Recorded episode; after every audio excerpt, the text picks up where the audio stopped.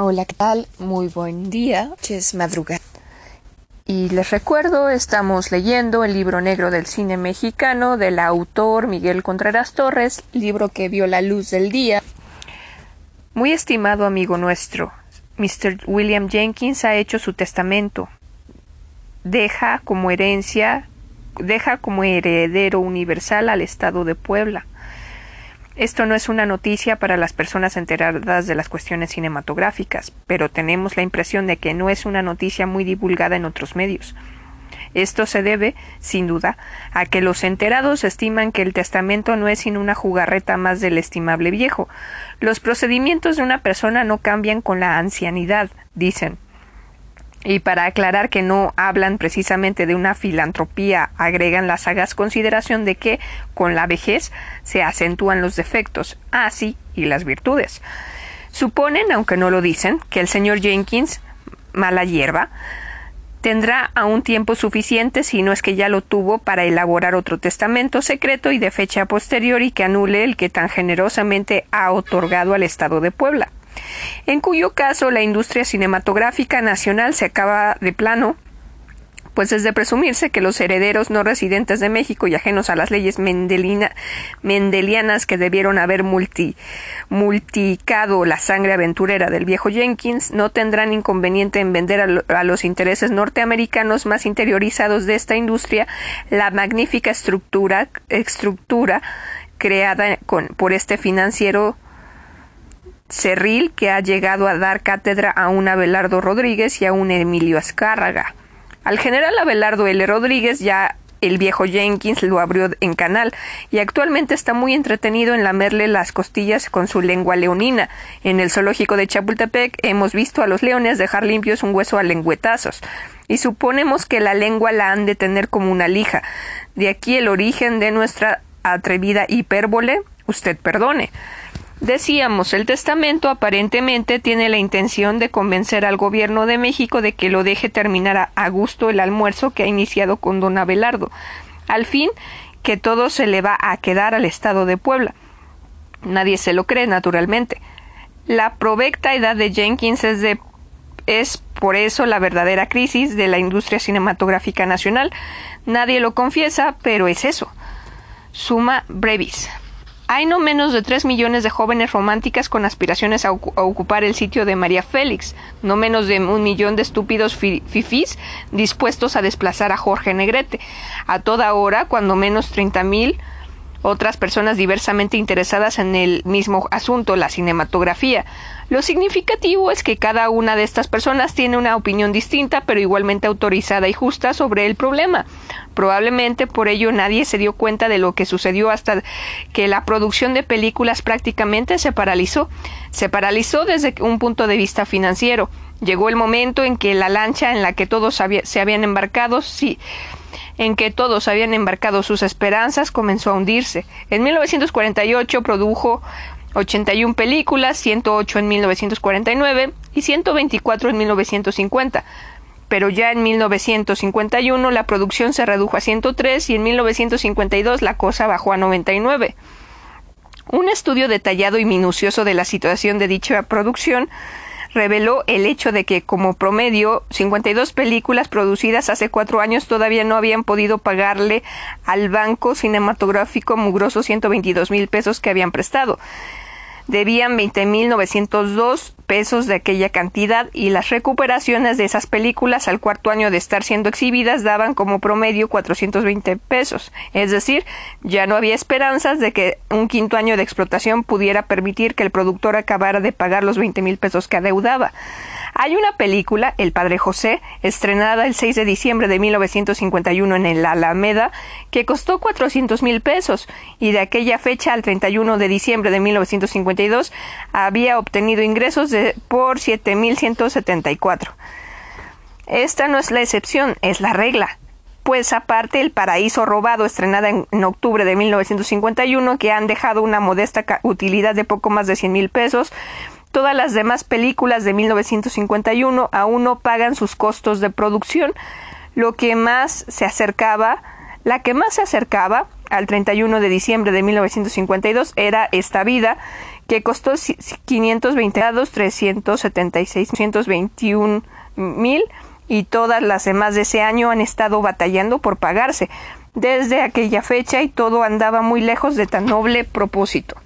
Estos datos, los, más conocidos y los más inmediatos, aunque un, un, iluso productor va en busca de créditos que naturalmente se le niegan, son los que han hundido en el terror y en el desconcierto a los acomodados en el ya tenebroso candelero cinematográfico, al mismo tiempo que espolean la ambición de los millones de aspirantes que desde fuera juran. Si nosotros hiciéramos películas, verían, pero no es es el remedio, ni los resultados catastróficos que muestran la producción nacional describen realmente el problema. Si usted se fija un momento, la explicación es muy sencilla. Nuestras películas no se exhiben naturalmente no se pagan. Jenkins. No solamente por regla general no se exhiben, sino que por casualidad se exhiben, los exhibidores roban al productor una, de un modo categórico. Esto de exhibidores es un decir, no hay sino uno prácticamente, que es el señor Jenkins, inefable anciano.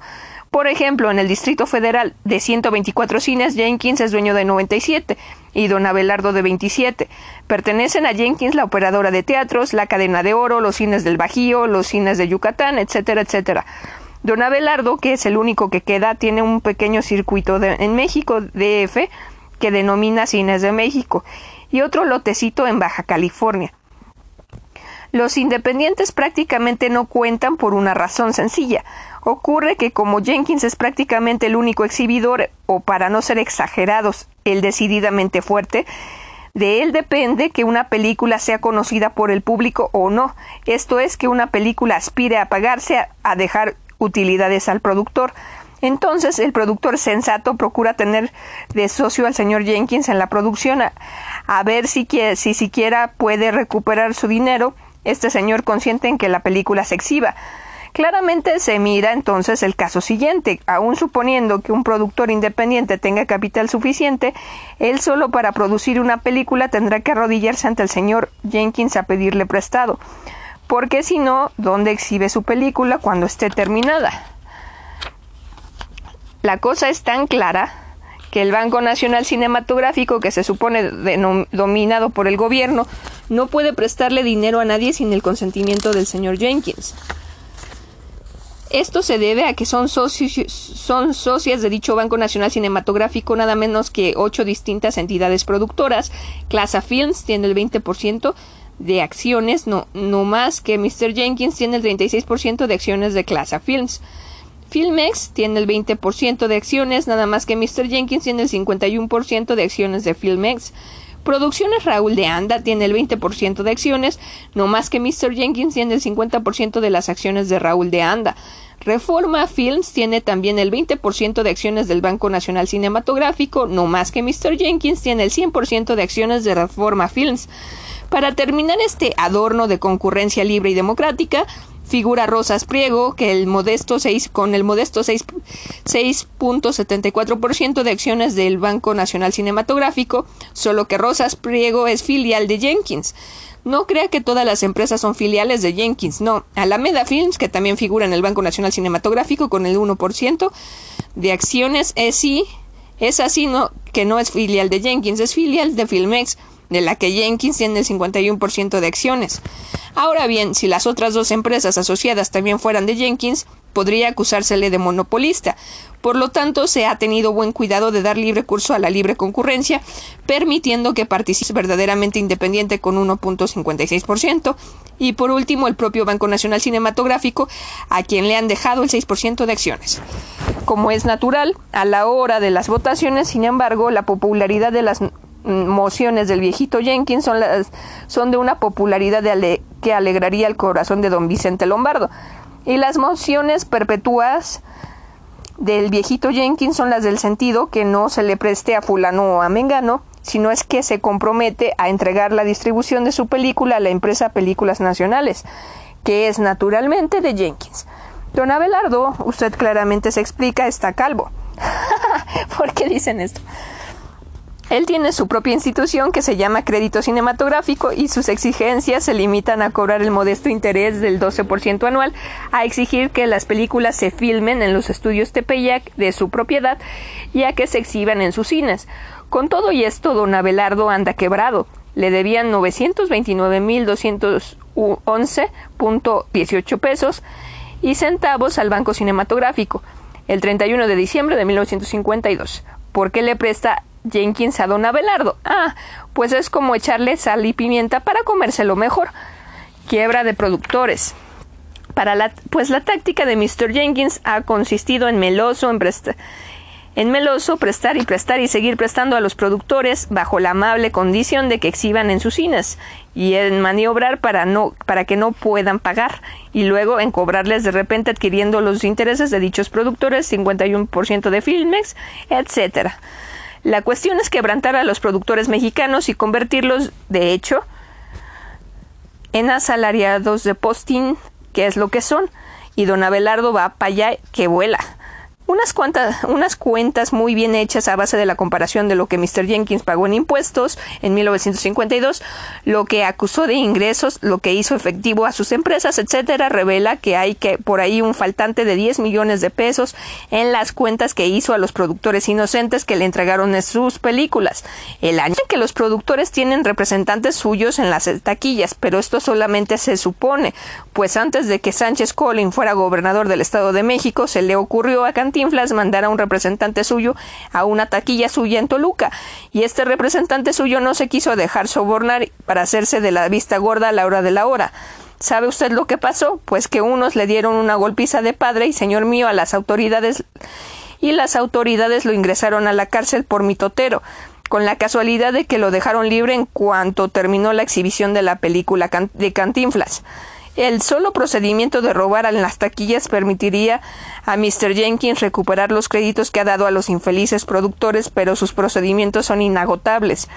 Si él ha de exhibir una película, la propaganda ha de ser por cuenta del productor, pero la propaganda debe hacerla la empresa de publicidad de Jenkins, Publicidad Caixa.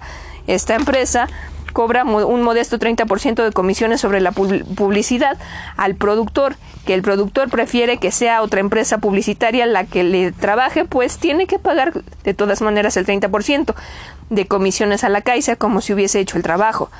Aparte de otro procedimiento que sospecho tiene, pero que ignoramos, está la incosteabilidad de un cine nuevo. Como Mr. Jenkins tiene ocasión de hacer un cine nuevo todos los días, convence al productor de que en, de que en vista de que el cine es incosteable, le, venda la película a un precio fijo y barato. Pero el vivo Mr. Jenkins la exhibe en todos sus cines, no solamente en el incosteable. Se ha dado el caso de que compre una película para un territorio dado en 300 pesos y que esa película haya producido en, en un solo día de estreno en ese territorio 20 mil pesos. Es clara entonces la razón por la que Mr. Jenkins sigue financiando películas mexicanas que son tan malas que nunca acaban de pagarse. ¿Y cómo se van a pagar con estos procedimientos? La cuestión es tan sencilla como esto. Los productores ya tienen tan entendido a Mr. Jenkins que se roban solas. Pero para sacar algo inflan los presupuestos, ahorran en la producción y a la diferencia y la diferencia es su ganancia. Mr. Jenkins guiña el ojo con la amabilidad del abuelo que mira en su progenie las mismas inclinaciones. Un rayito de luz. De lo hasta aquí dicho no pasaría la cosa a no ser el hecho de que se ha puesto de relieve ante el mundo entero que la cinematografía mexicana es una seria amenaza para la hegemonía norteamericana y que los negocios de Mr. Jenkins de manera deliberada o casual tienden a ahogar por completo nuestra industria como es obvio. Las razones por las que la cinematografía mexicana es una seria amenaza para, para Hollywood son dos que nuestras películas son las más baratas del mundo y no son de ninguna manera las peores. En 1952 el costo promedio de las películas mexicanas fue de 583 mil pesos. El costo promedio de las películas norteamericanas en el mismo año fue de 7.7 millones de pesos. En Inglaterra de 22.7 millones de pesos. En Francia de 5.600 millones de francos. Usted traduzca esto y, y lo demás. En Italia de 14 mil millones de liras. En Alemania de 800 mil francos. Pues con ser las películas mexicanas las más baratas del mundo, las películas norteamericanas no le sirven ni para el arranque. Hay la versión de que la película mexicana es corriente, vulgar, arrabalera y que no pega en los cines de lujo, a donde asiste, un público distinguido que mastica chicle, bebe Coca-Cola y dice ok, para, por decirlo así. Con esta versión como base, el señor Jenkins se rehúsa positivamente a exhibir películas mexicanas en sus cines de lujo. Cuando se ve forzado a hacerlo, le rechinan las tripas. Por eso es que tres de sus cines de lujo en la Ciudad de México, Roble, Chapultepec y Alameda, ha exhibido en el curso de tres años 38 películas mexicanas contra 193 extranjeras, fundamentalmente norteamericanas. Un análisis de los resultados es muy interesante.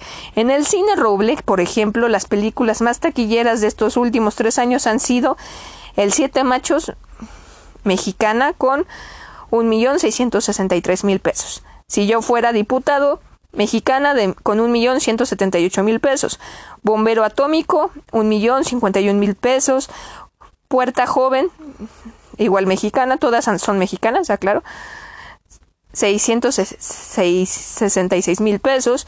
Cuo Badis, norteamericana, 910 mil pesos. Cantinflas, ¿cree usted? Pues vea lo del cine Chapultepec. El rebozo de soledad, mexicana, 618 mil pesos. En la palma de tu mano, mexicana, 462 mil pesos. El tercer hombre, norteamericana, 330 mil pesos. Cuando levanta la niebla, mexicana, 321 mil pesos. Paraíso robado, mexicana, 301 mil pesos. Cine Alameda. La Cenicienta norteamericana, un millón tres mil pesos. La Loca mexicana, 405 mil pesos. ATM mexicana, 389 mil pesos. El Príncipe de los Zorros, mexicana, 383 mil pesos. Jenkins ha obtenido estos asombrosos resultados muy a su pesar en el cine roble en los últimos tres años. Estrenó, estrenó 65 películas norteamericanas y estrenó en cambio solamente seis mexicanas, pero de estas seis, cuatro resultaron entre las cinco más taquilleras. En el Chapultepec estrenó 22 mexicanas contra 67 norteamericanas. Cuatro mexicanas resultaron entre las cinco más taquilleras. En el Alameda estrenó 71 películas norteamericanas y solamente dio lugar a 10 mexicanas pero tres películas mexicanas figuraron entre las cinco más populares. Observará usted que ninguna película norteamericana llegó a figurar siquiera en el tercer lugar por los ingresos, sino que la más taquillera, La Cenicienta del genial Walt Disney, figura en cuarto lugar y en, en la lista total. Y dice Jenkins que el cine mexicano es un fracaso, y habrá sido honestas las cuentas que aquí se reproducen. Otra manera de ver esto es igualmente elocuente. El señor Jenkins ha exhibido en tres cines de lujo en tres años cinco veces más películas norteamericanas que mexicanas, pero las dos terceras partes de las películas más taquilleras han sido mexicanas. Si la aritmética no nos falla, esto significa que los norteamericanos necesitan producir 15 películas por cada una mexicana para poder, para poder medio figurar con las nuestras. No se diga que es chauvinismo, las taquillas hablan, pero el cine mexicano está en quiebra. Trasfondo, si los datos anteriores demuestran algo, esto es lo siguiente. Cuando películas de 500 mil pesos compiten tan ventajosamente con películas de 7 millones de pesos, casi 8, hay un verdadero peligro para la industria que invierte estos 7 y pico millones. Mr. Jenkins seguramente lo sabe. Ya se mira pues con cifras concretas que lo primero que hace Mr. Jenkins para hacer quebrar al cine mexicano es no exhibir en lo posible sus películas. Lo segundo que hace es esquilmar a los productores de manera que las películas no se pagan. Él nada pierde entre lo que hace perderizo en las taquillas y lo que gana por publicidad y lo que saca de mil diversas maneras recupera lo que invierte y aún tiene estupendas utilidades, pero el productor nunca recupera su, su inversión. Esto, verdaderos peones al servicio de la hacienda de Mr. Jenkins, ese venerable anciano que reclama que se le deje en paz. Al fin todo se le va a heredar al Estado de Puebla. La pregunta se impone si las películas norteamericanas no son tan taquilleras como las mexicanas, ¿por qué las prefiere Jenkins, el amo de la exhibición? Esto tiene dos respuestas. La primera, lo, más, lo que más agrada a, nuestro, a nuestra malicia es la que Mr. Jenkins simplemente es el agente de la industria cinematográfica norteamericana y que se propone, y casi lo logra ya, a acabar con la cinematografía en México. La segunda es la que se desprende de los hechos. Las películas norteamericanas llegan a exhibirse en México ya pagadas por el público norteamericano que las ha visto. En consecuencia se le entregan a Mr. Jenkins para el desquilmo, a lo que de un, de un precio ridículamente barato, desgraciadamente, no hemos podido enterarnos de las condiciones precisas, pero esto es lo que se sabe con certidumbre en todos los medios enterados. En consecuencia, es previsible que aunque las películas mexicanas no sean más taquilleras que las norteamericanas, sean estas las que den a Mr. Jenkins mejores utilidades. Contribuye a esta disparidad el hecho de que las películas norteamericanas tienen un impuesto por entrar a México, típicamente de punto cuarto, de Mr. Truman, nos viene, a, nos viene a civilizar y por eso cobramos 48 pesos de impuesto por kilo. Su exhibición paga un impuesto total del 8%, incluyendo el 3% de impuestos mercantiles. Las películas mexicanas pagan en Estados Unidos el 30% de las entradas brutas y es obligatorio que el representante de nuestras películas sea residente en los Estados Unidos. Las películas norteamericanas tienen en México pues todas las, todas las facilidades, la aduana abierta, las salas de exhibición, suyas por entero, hasta el crédito gubernamental a través del Banco Nacional Cinematográfico está a su servicio. En cambio, nuestras películas tienen forzada la puerta en Estados Unidos. Dejan allá el 30% de las entradas brutas. Aquí el financiero, el financiador único roba antes, durante y después del parto de cada película. Luego restringen la exhibición al mínimo. Finalmente dice que lo dejan hacer, que al fin su herencia es para el Estado de Puebla. Honradamente hay el temor de que no sea así. Hay tal coincidencia entre los actos del señor Jenkins y la conveniencia de la industria cinematográfica norteamericana que no es creíble que todo sea pura casualidad. Naturalmente, ahora, al cabo de los años de esta tolerancia que se ha tenido en México, el problema se ha vuelto repentinamente grave. La industria cinematográfica mexicana está efectivamente en crisis, pero no porque carezca de capacidad, de valor, de aptitud, de mérito, simplemente porque ha sido saqueado sin misericordia el talento y el trabajo de decenas de miles de mexicanos, muchos de los cuales figuran entre los trabajadores más notables del mundo, como Emilio Fernández y Gabriel Figueroa, ¿Por qué pues la situación que vemos? Sin haber tratado el problema a fondo, apenas rascándole por encimita, la respuesta es bastante clara. Jenkins. Y si mañana se muere y le hereda todo al senador McCarthy, ay nanita. Cordialmente, Horacio Quiñones, director.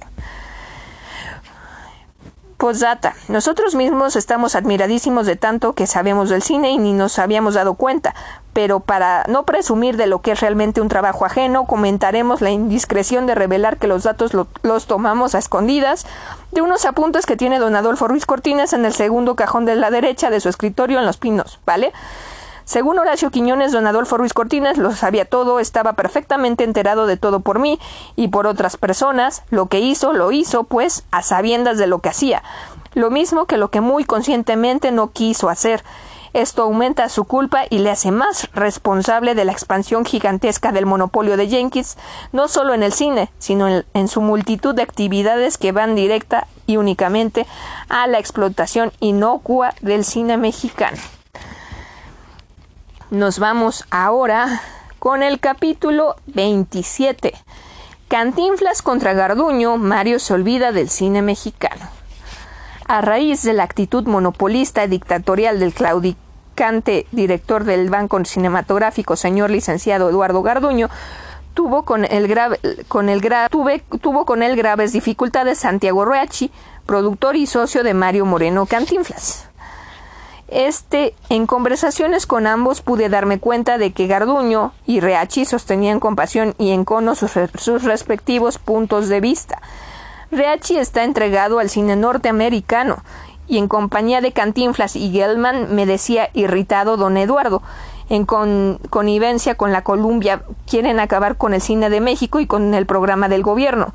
Por otra parte, Reachi, más conocedor del cine y sus problemas, pero parcialmente entregado a la Columbia, atacaba a la, la incapacidad violencia e ignorancia del negocio que mostraba Garduño. Observé que no se habían, no se, no observé que no había altura de miras en ninguna de las partes, todo era cuestión de pesos y centavos sin que les importara un bledo el porvenir del cine mexicano. Mucha vanidad en unos y otros. Al productor modesto, en cambio, la, de, la de Garduño sí, estaba hundido a todo, hundiendo a todos los productores no asociados con Jenkins. Y traicionaba la fe que habíamos puesto en él.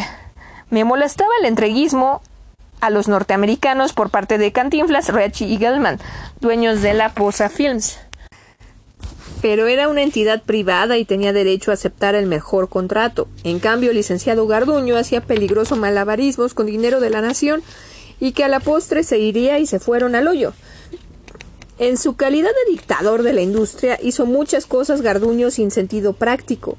Por aquellos días mi amigo Santiago Rechi me entregó copia de una carta que puso en propias manos el licenciado Ángel Carvajal, cuyo contenido es sensacional y retrata algunos antecedentes del licenciado Garduño, mencionado en la carta como presidente del consejo, el consejo de CIMEX SA, creación del director del banco. Aquí insertamos el documento en cuestión, que se comenta solo.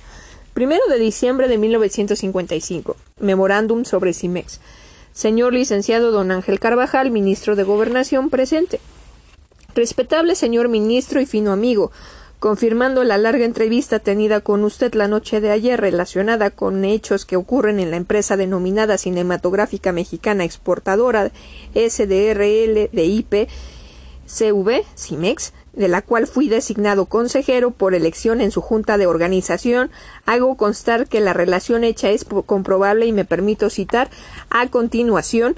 En forma de usted, de usted, se corrijan las anomalías, aceptando de antemano que CIMEX debe ser una empresa que se dedica a la distribución de películas mexicanas y que su éxito ha de basarse tan solo en un manejo escrupuloso con elementos experimentados en la materia, sin favoritismos y eliminando el ambiente de hostilidad que ahí prevalece para sus integrantes, como tampoco puede manejarse una empresa de esa importancia sin que haya un alto grado de seriedad en sus tratos y operaciones. El Consejo de Administración de CIMEX pidió a su presidente y gerente hace un año aproximadamente que se entregaran a los consejeros mensualmente un estado de cuenta de la empresa. A pesar de que esto se aprobó por el Consejo, hasta la fecha no se ha visto ni un solo estado, a pesar de ser tan necesarios para encauzar las actividades de acuerdo con los resultados que se van teniendo. Posa Films S.A., empresa mexicana que elabora las películas de Cantinflas desde hace 14 años, tiene un contrato de distribución con Columbia Pictures de Estados Unidos en Norteamérica con cinco años de antelación a la fundación de CIMEX. Esta distribución cubre todo el mundo. A pesar de ello, por nuestro interés en dotar a CIMEX con películas de alta taquilla, por medio de negociaciones personales que los funcionarios de Columbia Posa lograron obtener para CIMEX la explotación de películas de cantinflas en Estados Unidos, Alaska, Hawái y Canadá. Buenas noches, días, madrugadas. No sé ¿Qué día vean esto? Hoy es 7 de septiembre del 2020, el año de la pandemia. Soy Temistoclea Tesla. Les recuerdo que estoy leyendo el libro negro del cine mexicano del autor eh, Miguel Contreras Torres, libro muy controversial que trata, sobre la caída de la calidad del cine mexicano. Voy a dar inicio. Pero era una entidad privada y tenían derecho a aceptar el, el mejor contrato. En cambio, el licenciado Garduño hacía peligrosos malabarismos con dineros de la nación que a la postre se irían, y se fueron al hoyo. En su calidad de dictador de la industria, hizo muchas cosas Garduño sin sentido práctico. Por aquellos días mi amigo Santiago Reachi me entregó copia de una carta que puso en propio lo siento, bostecé. Una carta que puso en propias manos del licenciado Ángel Carvajal, cuyo contenido es sensacional y retrata algunos antecedentes del licenciado Garduño, mencionado en la carta como presidente del Consejo de CIMEX S.A., creación del director del banco. Aquí insertamos el documento en cuestión que se comenta solo, primero de diciembre de 1955. Memorándum sobre CIMEX. Señor licenciado don Ángel Carvajal, ministro de Gobernación, presente.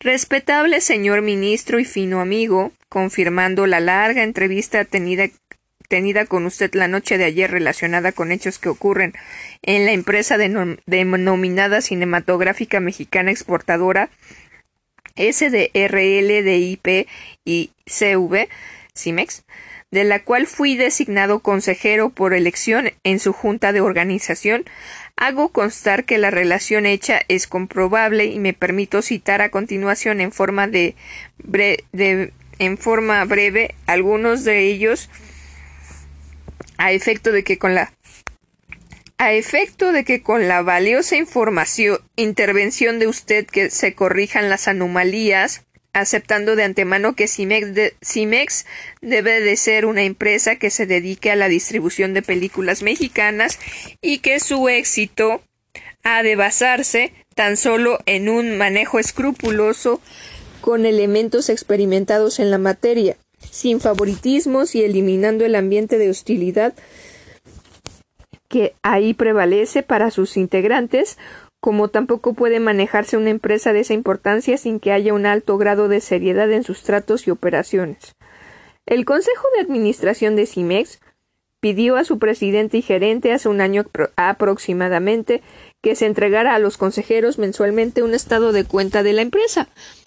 A, pesar de que esto se aprobó por el Consejo, hasta la fecha no se ha visto ni un solo estado, a pesar de ser tan necesarios para encauzar las actividades de acuerdo con los resultados que se van teniendo. Posa Films S.A., empresa mexicana que elabora las películas de Cantinflas desde hace 14 años, tiene un contrato de distribución con Columbia Pictures de Estados Unidos de Norteamérica con cinco años de antelación a la fundación de Cimex. Esta distribución cubre todo el mundo, a pesar de ello, por nuestro interés en dotar a Cimex con películas de alta taquilla, por medio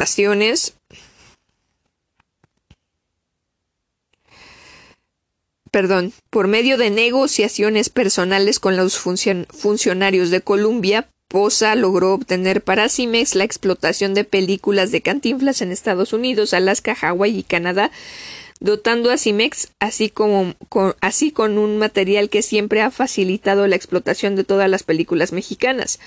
A este esfuerzo de Posa, los funcionarios de Cimex correspondieron estrenando la primera película de Cantinflas denominada El señor fotógrafo sin tener contrato para ello aún y en condiciones tan onerosas, tanto del punto de vista moral como del material, que este solo hecho bastaría para destituir a los responsables, conscientes o inconscientes de un hecho que debe considerarse como monstruoso.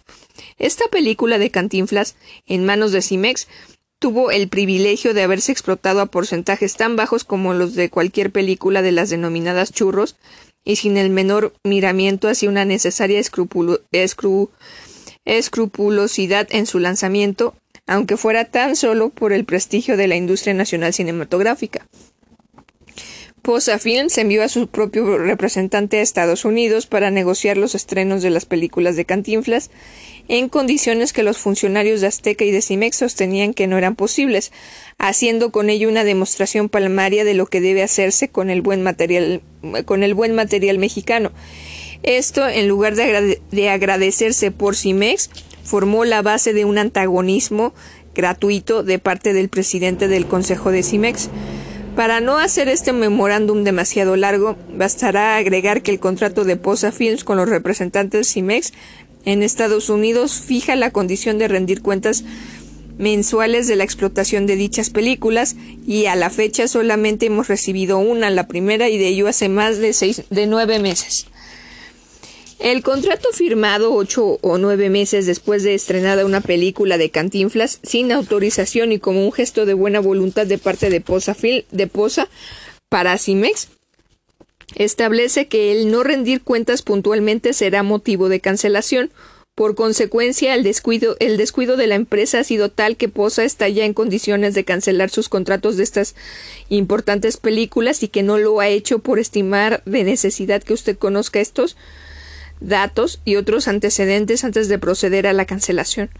De la misma manera, International Cinematográfica S.A., que produce entre 6 y 10 películas anuales, cuya distribución estaba contratada también con Columbia Pictures de Estados Unidos, fueron motivo de negociaciones entre los funcionarios de Internacional y Columbia para poderla ceder a Cimex, gesto que nosotros hemos sabido estimar por cuanto se refiere a la Columbia Pictures de Estados Unidos y que hizo la cesión inclusive lesionando sus intereses.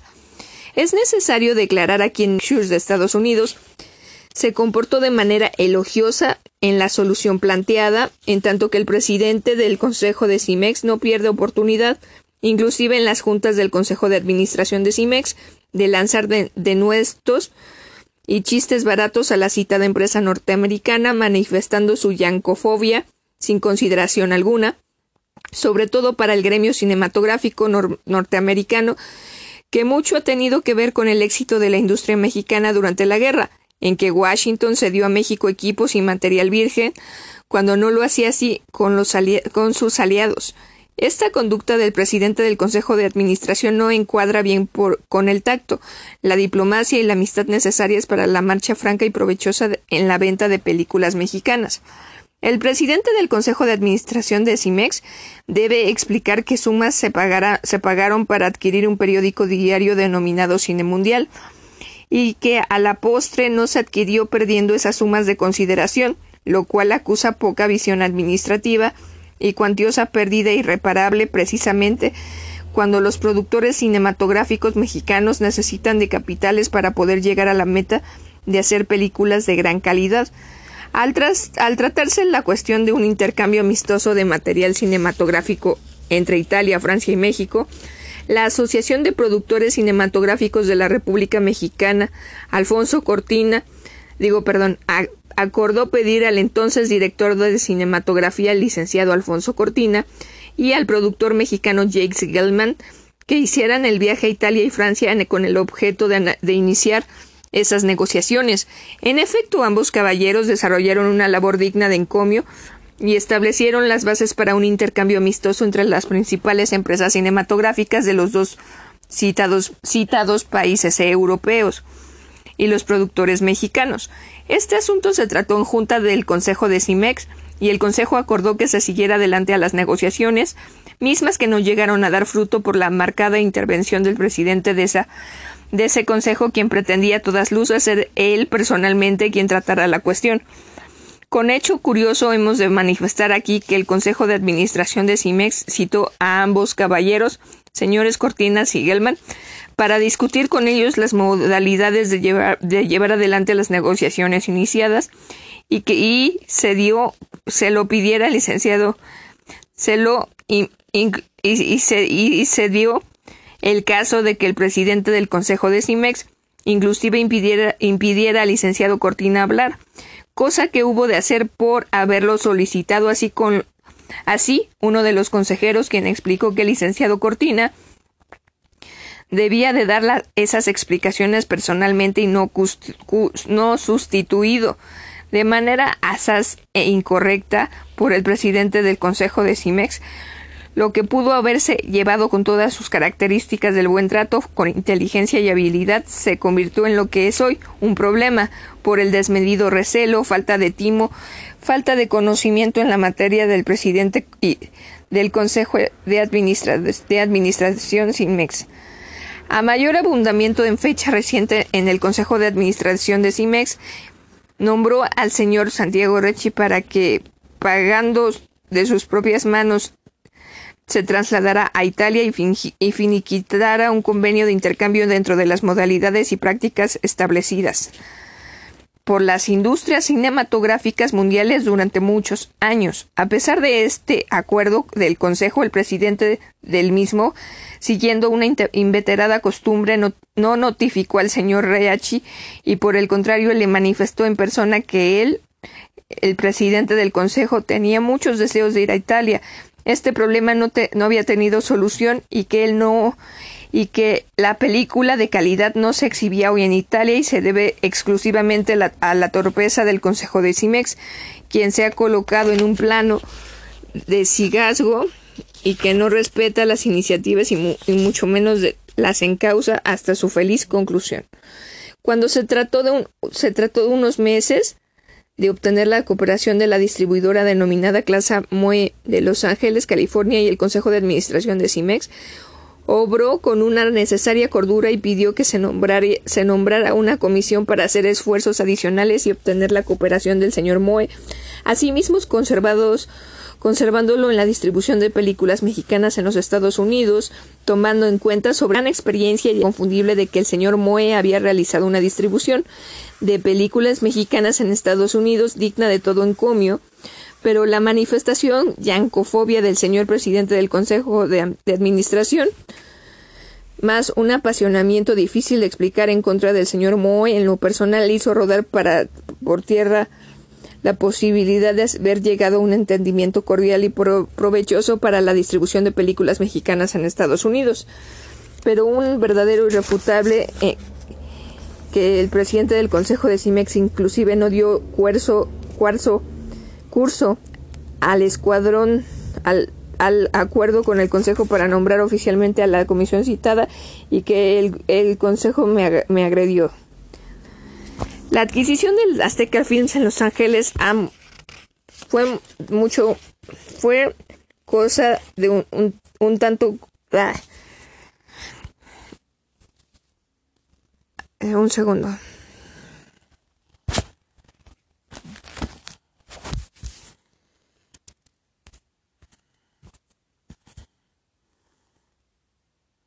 Este, ay, perdón, creí que se había trabado.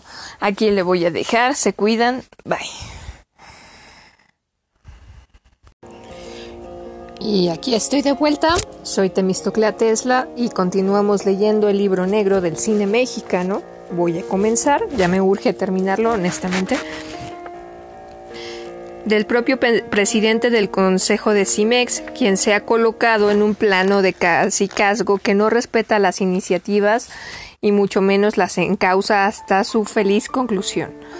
Cuando se trató hace unos meses de obtener la cooperación de la distribuidora denominada Clasa Moem, Moem, Moeme de Los Ángeles, California, el Consejo de Administración de CIMEX obró con una necesaria cordura y pidió que se nombrara una comisión para hacer esfuerzos adicionales y obtener la cooperación del señor Moe, asimismo conservándolo en la distribución de las películas mexicanas en los Estados Unidos, tomando en cuenta sobre todo la gran experiencia y el hecho inconfundible de que el señor Moe había realizado una distribución de películas mexicanas en Estados Unidos digna de todo encomio, pero la manifiesta yancofobia del señor presidente del Consejo de Administración, más un apasionamiento difícil de explicar en contra del señor Moe, en lo personal hizo rodar por tierra la posibilidad de haber llegado a un entendimiento cordial y provechoso para la distribución de películas mexicanas en Estados Unidos.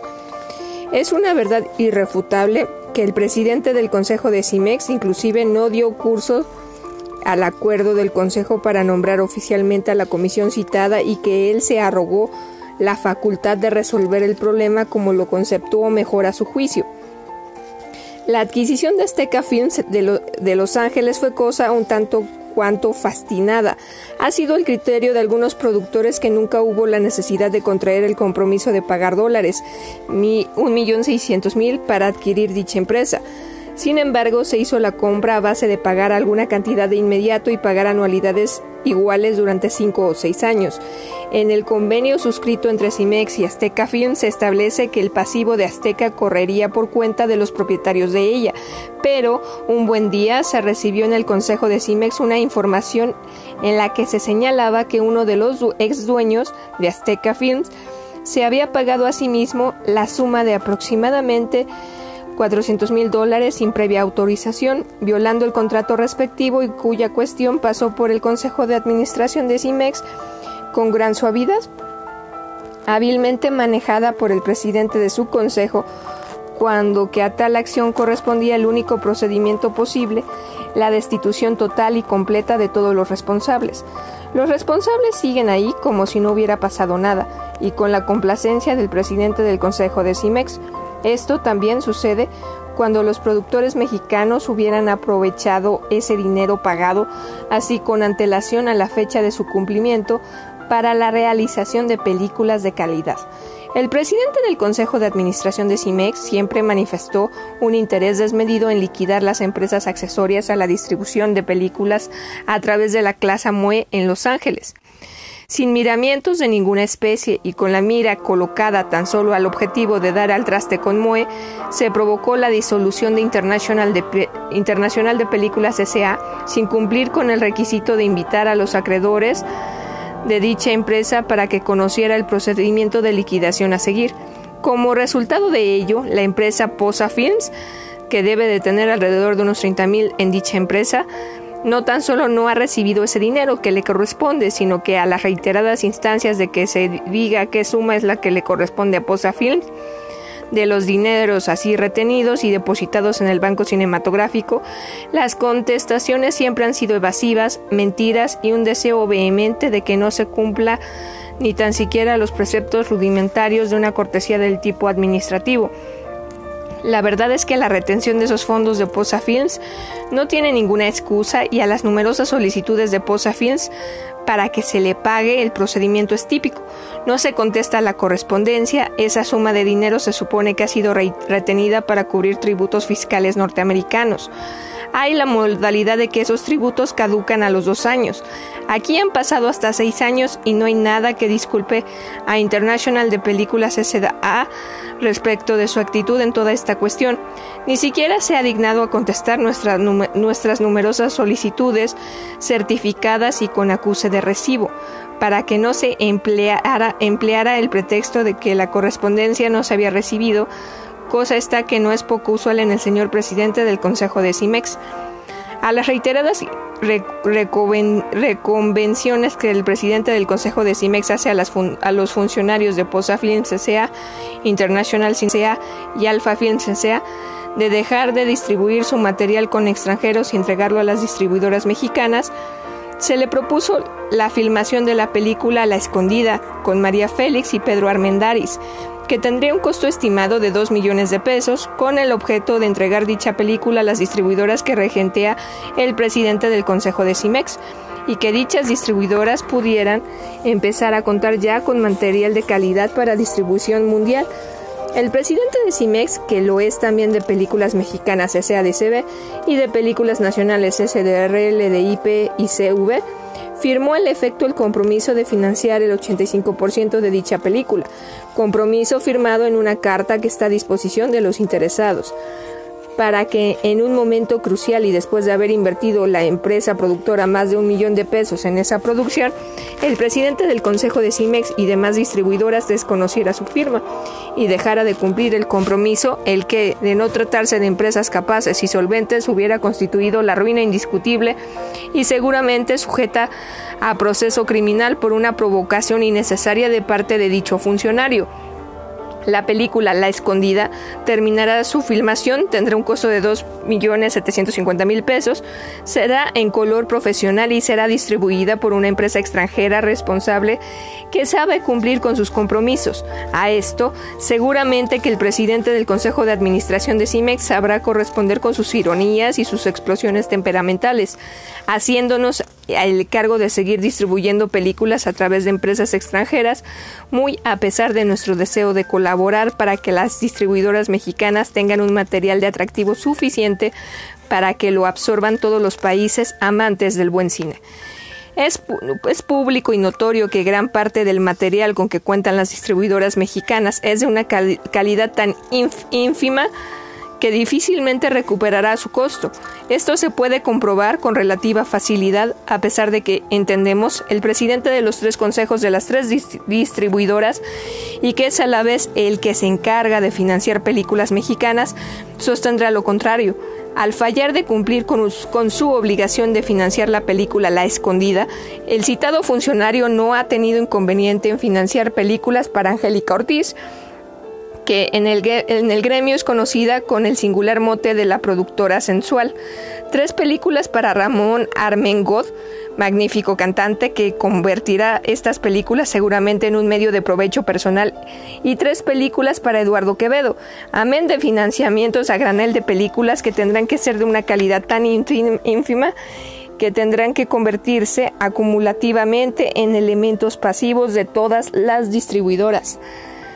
A través de la iniciativa del presidente del Consejo de Administración de CIMEX, Azteca Films de Los Ángeles negoció un crédito con Mercury Laboratorios Inc. de Nueva York por la suma de 150 mil dólares, a pesar de que reiteradamente diversos consejeros de CIMEX ofrecieron hacer gestiones para obtener créditos bancarios y que de manera característica desconoció el presidente del Consejo de CIMEX, habiéndose pactado con Mercury Laboratorios la devolución del crédito correspondiente a base de un contrato exclusivo para hacer copias de películas mexicanas, pero a un precio superior al que cobraría cualquiera de las grandes empresas de las grandes laboratorios del de prestigio y firme reputación en el vecino país. Tenemos entendido que Mercury Laboratorios cobra medio centavo más por pie de película y ello explica naturalmente que Mercury Laboratorios haya agenciado ese singular crédito, pues le representa una utilidad de unos 30 mil dólares, 150 mil de copias. A cambio de estos dólares, 30 mil Mercury Laboratorios paga al banco que extendió el crédito al el 4% de interés anual, o sea, 6 mil dólares. Se ve la utilidad neta de Mercury Laboratorios que solo se puede, se pudo llevar a cabo por la falta de visión comercial, falta de conocimiento de negocio, testarudez inexcusable y una irresponsabilidad completa. Por nuestra parte, dimos instrucciones de lo que las copias de nuestras películas se hicieron ya sea en Paté Laboratorios o en Consolidate Laboratories, ahorrándonos medio centavo por pie de película que hubiéramos tenido que pagar tan solo por las manifiestas incongruencias administrativas del presidente del Consejo de CIMEX. Sería curioso conocer la explicación del por qué las agencias de Azteca en Nueva York, que se supone empleados de CIMEX, trabajan a base de comisión. Este era un hecho desconocido para muchos de los productores y seguramente para todos ellos. No me extrañaría que el hecho sea desconocido inclusive para el presidente del Consejo de CIMEX. Desconocimiento que afirma nuestras aseveraciones en el sentido de que dicho señor no sabe lo que tiene entre manos, no se ocupa de informarse adecuadamente como lo haría todo buen administrador y rechaza todo aquello, aquellas sugestiones constructivas que pudieran encauzar estas actividades sujetas a una competencia muy severa en la forma más conveniente. Los empleados de Azteca Films en Estados Unidos deben trabajar a base de un sueldo fijo.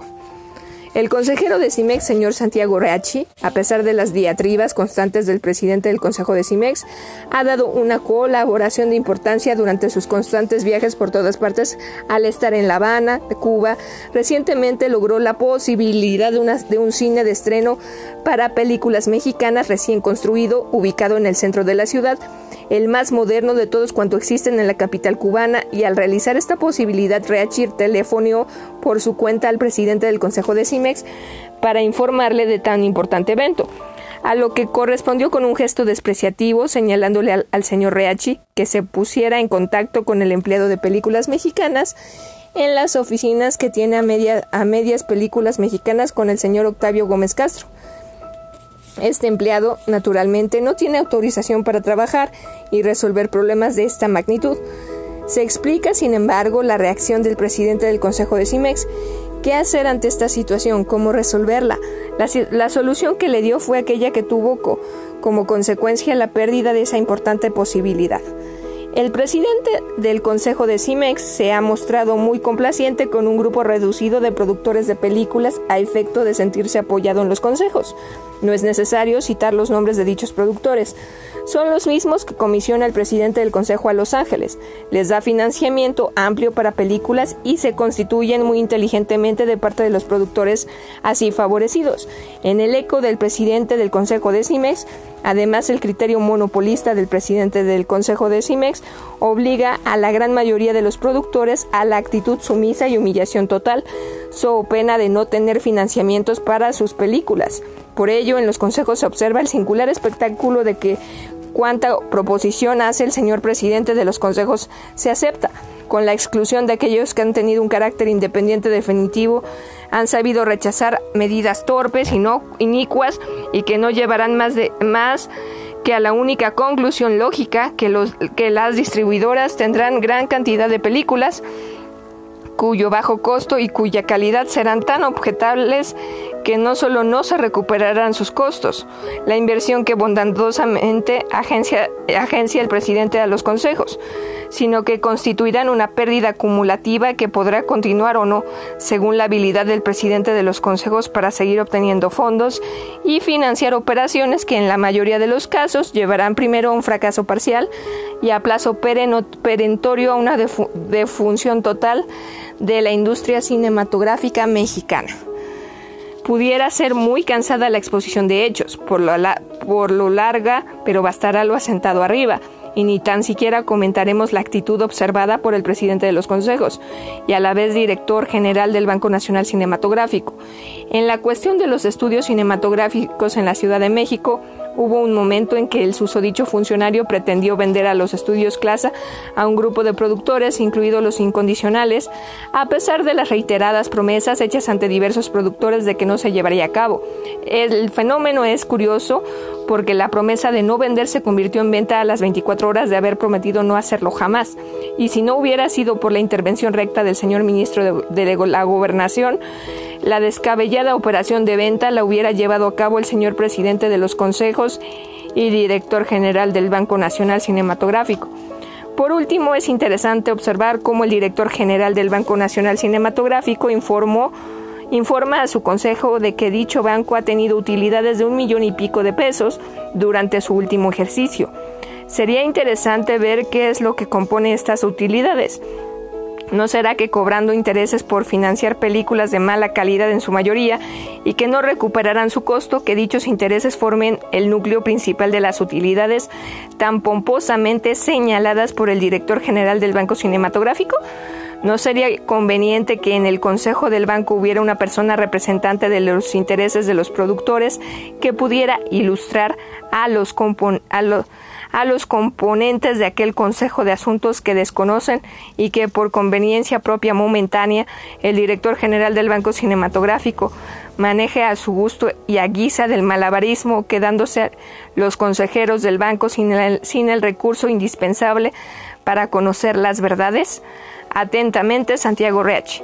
Nótese cómo en toda la carta campea el interés individual, lo personalista, no lo colectivo. Unas veces estaba Garduño que trinaba contra los norteamericanos, otras más suave, cuando veía los dólares que lo sacaban parcialmente de apuros, como cuando Mr. Reader, por ejemplo, lo convenció de empeñar las Azteca Films de, Los Ángeles, Cimex S.A. y todo el cine mexicano en Estados Unidos. ¿En qué quedamos pues? Garduño era yancófilo o nacionalista, allá que el cielo lo juzgue. Reachi, defendiendo los ingresos de Posafín, se va a la contienda personal con el licenciado Garduño, quien visiblemente perdía los estribos. No había miras de altura en Reachi tampoco, pero repito, como entidad particular tenía el derecho de cuidar su bolsillo. Garduño, en cambio, representaba los intereses de la nación y el gobierno hacía muy mal papel. Este round lo ganó Santiago Reachi y el licenciado Garduño tuvo que aguantarse porque temía la popularidad de Cantinflas detrás de Reachi y porque sabía que él mismo no andaba por muy buen camino. Aquí me voy a quedar y bueno.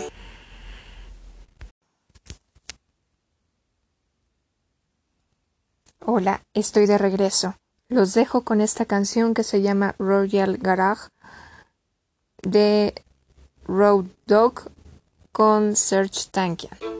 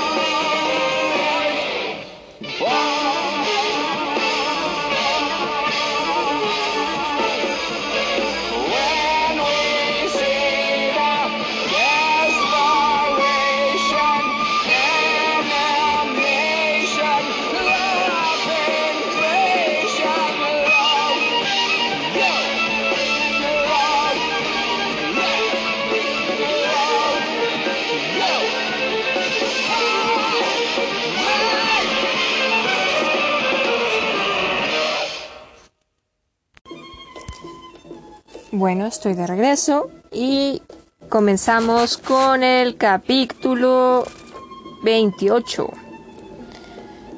El campanazo de Don Abelardo. El cine seguía sufriendo tumbos. Cada día los del monopolio de Jenkins más gordos, pero no lo suficientemente hartos para dejar a los demás vivir. Al señor Espinosa le molestaban los éxitos pasajeros en los cines del circuito del grupo del general Rodríguez. A Alarcón le hacían cosquillas los millones ganados con tanta facilidad para ofrecerlos al grupo del general Rodríguez. Este aparentaba una conducta digna y no quería tratar con Jenkins. No quería tratar don Abelardo o no le llegaban al precio. Recordaba el general la, la frase del general Obregón en la época de defecciones en los ejércitos de uno y otro bando. No hay general mexicano que resista un cañonazo de cincuenta mil pesos. Don Abelardo sí resistió el cañonazo de cincuenta mil pesos, pero no el de cincuenta millones. El artillero era Alarcón y detrás de la mira estaba Manuelito y el impertérrito sobornador don Guillermo, o sea, William. En el despacho del licenciado Portes Gil, otro expresidente dedicado a los negocios del fuste, culminó, en la, culminó la operación. El semita Gildred y el sirio libanés Bujasán se frotaban las manos de gusto al recibir los cheques, cuando habían soñado en su tierra donde seguramente fueron mecapaleros recibir tanto oro. Y viva México, decía Bujasán. Y de gusto se le descompuso el corazón. Lo mismo Alarcón estaba feliz. Ahora sí, a ver quién nos tose. Gracias, don Emilio. Este es el despacho de la buena suerte. Gildred sonreía enigmático. Espinosa le dio la buena nueva en persona a Carrillo Flores, hablaron en voz baja, se rieron y algo guardó en su escritorio el complaciente ministro de Hacienda. El cheque, no el mayor que fue para Gildred, se lo llevó a su casa el general Rodríguez, el mismo Miguel Bujasán, quien, quien al colocarlo en su caja tuvo un gesto similar al de Judas cuando recibió el dinero de Caifás en el Sanedrín por haber vendido a Cristo. Don Abelardo dijo, vendí mi negocio, Bujasán, nos vendimos a Jenkins. Aquí está lo que yo dije, con fecha del 23, 23 de mayo de 1957, y desde las columnas del Universal y de Excelsior. Triunfos del monopolio, el señor presidente Ruiz Cortines y la agonía del cine mexicano el general Abelardo L. Rodríguez contra Jenkins. No he querido iniciar este capítulo de las actividades del monopolio del cine de los señores Jenkins, Alarcón y Espinosa con titulares de escándalo, ni mucho menos pretendo hacer, hacer una acusación de complicidad de nuestro gobierno con el referido monopolio, ni en particular de complacencia por parte del señor presidente Ruiz Cortines y del señor secretario Carvajal en relación con el gravísimo problema de la industria del cine mexicano, pero sí en mi calidad de ciudadano respetuoso de las instituciones considero conveniente ilustrar a las mismas y a la opinión pública de, las de, los factores concurrentes a que una mayoría pueda pensar que nuestras autoridades se cruzan de brazos y dejan morir en los tentáculos del pulpo una industria solo de provecho y lucro para el monopolio de Jenkins y socios. No son cosas de hoy, cosas de hoy. Después de una lucha desigual sostenida por mí durante años para denunciar a las autoridades la existencia y crecimiento de tal monopolio, lo cual me ha acarreado enemistades, juicios contradictorios y daños en mis modestos intereses, amenazas veladas, etc., he llegado a la conclusión de que dicha, dicha lucha quedaría incompleta si yo callara por más tiempo ante el triunfo delirante de Jenkins, Alarcón y Espinosa, quienes cierran con garras de hierro su monopolio de cines donde el público solo verá las películas que quieran exhibir esos señores, los cuales pagarán por ellas lo que les convenga y discriminarán el cine mexicano. No está lejos el día en que esto suceda, por raquítico en su producción e incosteable en sus presupuestos y porque no habrá productor, empresa o consorcio ni nacional ni extranjero que produzca incosteable en sus que no habrá consorcio ni nacional ni extranjero que produzca películas de importancia, al no saber si su producto será aceptado, temeroso de no recuperar su costo, de esclavizarse a la palabra de un monopolio de cadenas de cine, por muy doradas que éstas sean, monopolio cuya única finalidad es el beneficio indebido y desmedido, aunque la calidad artística desaparezca y los temas de las inferiores películas así producidas los harán los productores de paja de Jenkins, Alarcón y Espinosa, que ya existen en abundancia a la medida y el deseo de estos señores. Y ya sabemos la altura moral de los caballeros monopolistas, que no es precisamente la, la deseable como para inculcar sus ideas, principios y procedimientos a la niñez mexicana. Maniobras y más maniobras contra Garduño. El problema ha sido bien sencillo y es la no aplicación deliberada de los preceptos constitucionales lo que ha dado al traste, al traste con todo el plan confiado al, Banco Nacional Cinematográfico S.A. y que, aunque con defectos muy notables, por lo menos tenía la virtud de contener la expansión del monopolio de Jenkins y daba una oportunidad para relativa que, por relativa que fuese al productor y a los obreros a la convivencia del poderoso y el humilde y a la difusión de nuestro cine por el mundo entero. El plan Garduño, como se le dio en llamar hace años, tuvo variantes muy acentuadas que lo desvirtuaron en su finalidad, hasta constituirse a su vez en un monopolio oficial. Sin embargo, todos veíamos el esfuerzo nacionalista y conciliador del señor licenciado Garduño, quien se empeñaba en demostrar la buena fe del gobierno cuando se, enfrentó a la Columbia Pictures, empresa norteamericana muy poderosa, al disputarle esta los mercados mundiales al productor libre e independiente mexicano, Garduño defendió la autonomía de nuestra producción con inteligencia y tenacidad, no obstante que el grupo de Columbia era el peor enemigo del verdor de nuestra industria, pues ya sabemos cómo estos capitales errantes hoy están aquí y mañana se trasladarán a Buenos Aires o a Pekín, operando solo en beneficio de sus propios intereses, arrebatando las estrellas que ha costado años y trabajo al cine mexicano formar y usando nuestras, nuestras producciones en mercados latinoamericanos solo para imponer productos mediocres de su propia marca. La actitud del Banco Cinematográfico ante la posibilidad de una invasión de intereses bastardos y extraños fue la justa, a pesar de la corrupción de algunos mexicanos, quienes no tuvieron encueros entreguistas de nuestro cine y que parodiando al hebreo bíblico solamente encuentran placer en la adoración del becerro de oro. Otra vez Jenkins. La pugna quedó dormida por algún tiempo, pero alentados ahora dichos señores por la impunidad con que hace burla de nuestras leyes el monopolio del cine, decidieron aliarse a Jenkins, Alarcón y Espinosa en su juego y dar el mate a la poca dignidad de nuestra industria, salvaguardada hasta hoy por el licenciado Garduño y su banco, y con anuencia del señor licenciado Carvajal, de golpe y porrazo, alentados, como decimos, por el triunfo monopolístico de Jenkins, los señores César Santos Galindo y Emilio Azcárraga se sienten lesionados en sus intereses porque los estudios Clasa funcionan auspiciados por el Banco Cinematográfico. Cuando los estudios Churubusco, sin duda magníficos y bien equipados, han obtenido más beneficios con empresas norteamericanas que vienen esporádicamente y hoy se consagrarían a la Columbia Pictures, encareciendo el precio de alquiler al modesto productor nacional. Y ahora le dicen al gobierno, o cierras o los, los estudios Clasa o compras nuestros estudios de Churubusco, que valen 70 millones de pesos presionando así al gobierno, amenazando de cierre a los sindicatos obreros y agudizando un problema añejo. El licenciado Carvajal no se deja impresionar por la publicidad gremial que de buena fe realizan los periódicos diciendo que se van a cerrar los estudios de Churubusco, por la competencia desleal que le hacen los estudios Clasa, etc. Más cuando Churubusco desdeñaba alquilar sus estudios, dando preferencia a los extranjeros que se, que se los encarecía al productor mexicano. ¿Por qué no se quejó entonces? Compartió con los modestos estudios clase sus días de gloria y bonanza, hizo partícipe de sus éxitos económicos a la industria nacional. El cine debe ser permanente. Por lo menos los estudios clase no hacen alarde de dar preferencia a los extraños solo porque estos, como los turistas, paguen más por una buena cama una noche que los nacionales,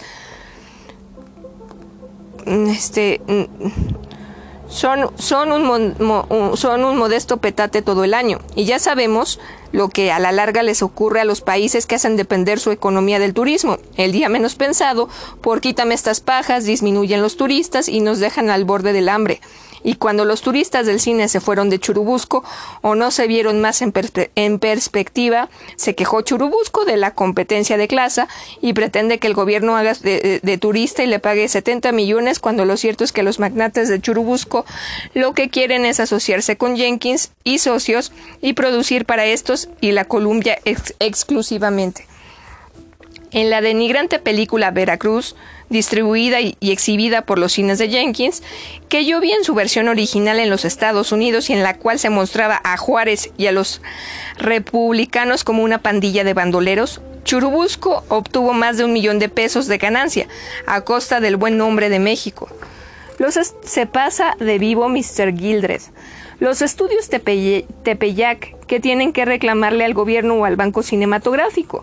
Su principal accionista, el extranjero Theodore Gildred, socio de don Abelardo L. Rodríguez, vendió a precio de oro sus cines a Jenkins, a de pesos. ¿Por qué no incluyó en la venta de las acciones de sus cines los estudios Tepeyac, haciendo que Jenkins, Alarcón y Espinosa los englobaran en la operación? El señor Gildred se ha unido ahora a, los a las estudiadas lamentaciones de Santos Galindo y Escárraga para sacarle mayor raja al gobierno, o sea, a nuestro pueblo. A río revuelto ganancia de pescadores, y el señor Bujasán, en una ocasión no lejana, se entendió con Alarcón cuando le vendió un, millón de pesos de acciones de dichos estudios Tepeyac, dejando en la enramada a muchos productores independientes que creyeron en él y en el señor general Abelardo L. Rodríguez, también desaparecido ya en la industria del cine y poseedor de 17 millones y medio de pesos, en que vendió sus acciones de los cines a Alarcón Espinosa y Jenkins. Don Abelardo y don Guillermo comen en el mismo plato, pero en el señor general Abelardo L. Rodríguez, por tratarse de un expresidente de la República, de un hombre forjado en el crisol de la Revolución, son inconcebibles sus tratos como Jenkins y su, cuadrilla. Cuando se efectuaba una campaña periodística en contra del monopolio de Jenkins, Alarcón y Espinosa, en cuya campaña ya participaba muy activamente alentándonos en ella el general Rodríguez, este pro hombre de la revolución llamó a Jenkins públicamente estafador e indeseable y se enorgulleció de haberlo expulsado del país. En sus declaraciones firmadas y que obran a mi poder decía contundentemente al señor general Rodríguez no concibo como haya quien me ponga en parangón o crea que puedo asociarme al señor Jenkins, ya que hace 20 años, siendo presidente de la República, cancelé el executor de cónsul de Estados Unidos en Puebla a dicho señor, y lo expulsé de México como extranjero pernicioso aplicándole el artículo 33 por fraudes que había cometido al fisco y que, y que sancioné severamente. Declaraciones firmadas por el señor general Abelardo L. Rodríguez el 13 de febrero de 1953 y publicadas por toda la prensa de México al día siguiente. Después de los acontecimientos que hemos presenciado, no solo el sector del cine, sino todo el pueblo mexicano se felicita de que el general Abelardo L. Rodríguez no haya sido un presidente constitucional de México, sino de provisorio y corto periodo, así la posibilidad de aumentar su riqueza fue más peregrina, ya que los hechos no demuestran cuán frágiles son sus convicciones cuando éstas no van de acuerdo con sus finanzas.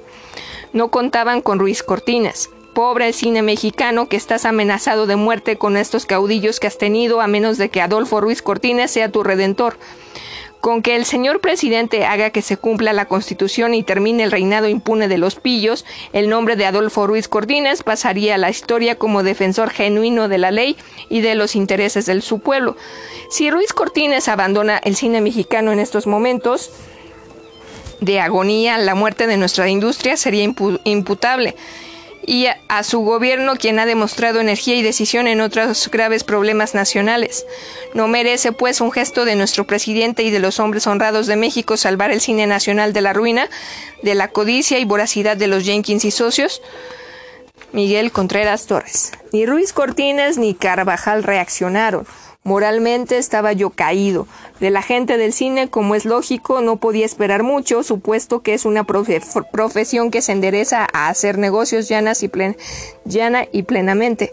Pero del señor general Abelardo L. Rodríguez, quien en honor de la verdad no tuvo mala actuación como presidente de la República, los más ilusos, los que hemos creído en el México mejor prometido por la Revolución, esperábamos oportunidad como un prócer, un Gabriel Alarcón, por lo menos sabemos de antemano que Alarcón va a hacer dinero a como de lugar.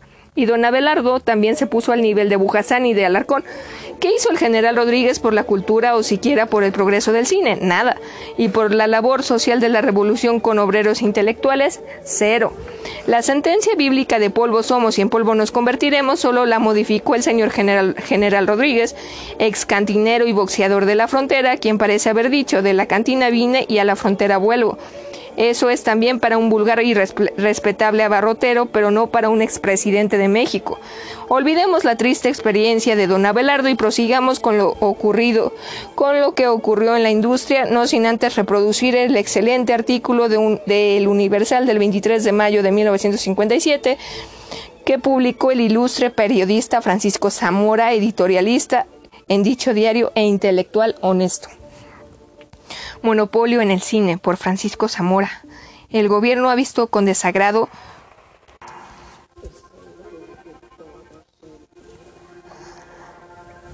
El gobierno ha visto con desagrado, dicen que dijo el secretario de Gobernación, señor licenciado Ángel Carvajal, el giro que han tomado los asuntos dentro de la industria cinematográfica pero también ha visto con alarma que no se hayan registrado ningún acto de inconformidad de parte de los elementos que puedan tener interés en la industria cinematográfica.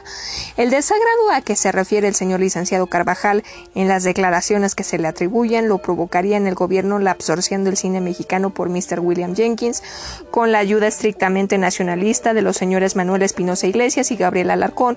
El se ha consumado con la venta que acaban de hacerse de sus teatros los señores general Abelardo L. Rodríguez, Teodoro Gildred, Miguel Bujasán y Guillermo Ascona. Gracias a ella, el excónsul de los Estados Unidos en Puebla domina un porcentaje del total de las salas de proyección que existe en la República, más que suficiente para imponer su voluntad en ese sector de la industria, y por conducto de él también sobre el de la producción, es decir, el cine de México va a quedar quedó ya en las, en las generosas manos de Mr. Jenkins, de cuya largueza tienen todavía vivos recuerdos los agraristas poblanos y el Cuerpo Federal de Inspectores de Alcoholes. Sobran motivos en consecuencia para que el gobierno vea con desagrado semejante hecho, por mucho que se haya dulcificado el temperamento mercantil del agresivo empresario durante los últimos años. El gobierno actual es, conviene no olvidarlo, adversario de los monopolios. Apenas iniciados se hicieron afirmaciones categóricas y autorizadas a ese respecto, que aun cuando solo se tradujeron en una reforma poco eficaz de la ley reglamentaria del artículo 28 constitucional, cabe suponer que continúan expresando la, opinión del régimen acerca del asunto. Por otra parte, los elementos que tienen interés en la industria cinematográfica han empezado a, a realizar algunos de estos actos de disconformidad cuya ausencia alarmaba, según dicen, al secretario Carvajal. No obstante, si hemos de atendernos a las declaraciones que se le imputan, el gobierno se reduce, por lo pronto, a esperar para acogerlo con beneplácito cualquier proposición o proyecto que le sean presentados que sea constructivo y que pueda consolidar la industria del cine y librarla de cualquier peligro que le amenace.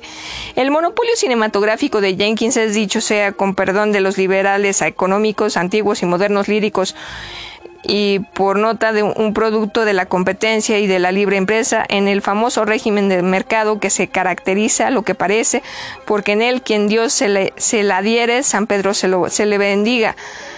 El pez grande se come democrática y liberrimamente al chico. Cualquiera que sea el procedimiento que el primero juzga adecuado para engullir al segundo, en la Puebla de hace unos, una treintena de años, saben que la elección de estos Mr. Jenkins nunca ha sido demasiado escrupuloso, ni tampoco el señor Alarcón, su socio y amigo. Durante el proceso de concentración cinematográfica a cuyo final estamos asistiendo, la intervención del gobierno, que tanto mortifica a los adoradores de la libertad económica absoluta, no sirvió para maldita la cosa, es decir, solo sirvió para alimentar con 100 millones de pesos una industria que el destino reservaba como premio entre, mucho, entre muchos jugoso a las habilidades del libre empresario Mr. Jenkins. Mientras este caballero dedicado a todas las industrias acumulaba circuitos de exhibición, el gobierno ha incurrido en el enojo de los admiradores del recién aristocratizado Cantinflas por la perseverancia con que sostiene su negativa a permitir que los cines de estreno cobren a más de cuatro pesos el boleto de entrada. Y es que a juicio de los enemigos recalcitrantes del intervencionismo económico, semejante obstinación entorpece el normal desarrollo del espectáculo, puesto que priva a los respectivos empresarios de las ventajas anexas a la formación del precio en el mercado libre, o dicho de otro modo, les impide cobrar lo que se les antoje por las localidades, no obstante, lo cual Mr. Jenkins y, y co-asociados han descubierto que siguen siendo pingue negocio la exhibición de películas, ya que si no fuera así no hubiera hecho todo lo que han hecho para quedarse solos en él.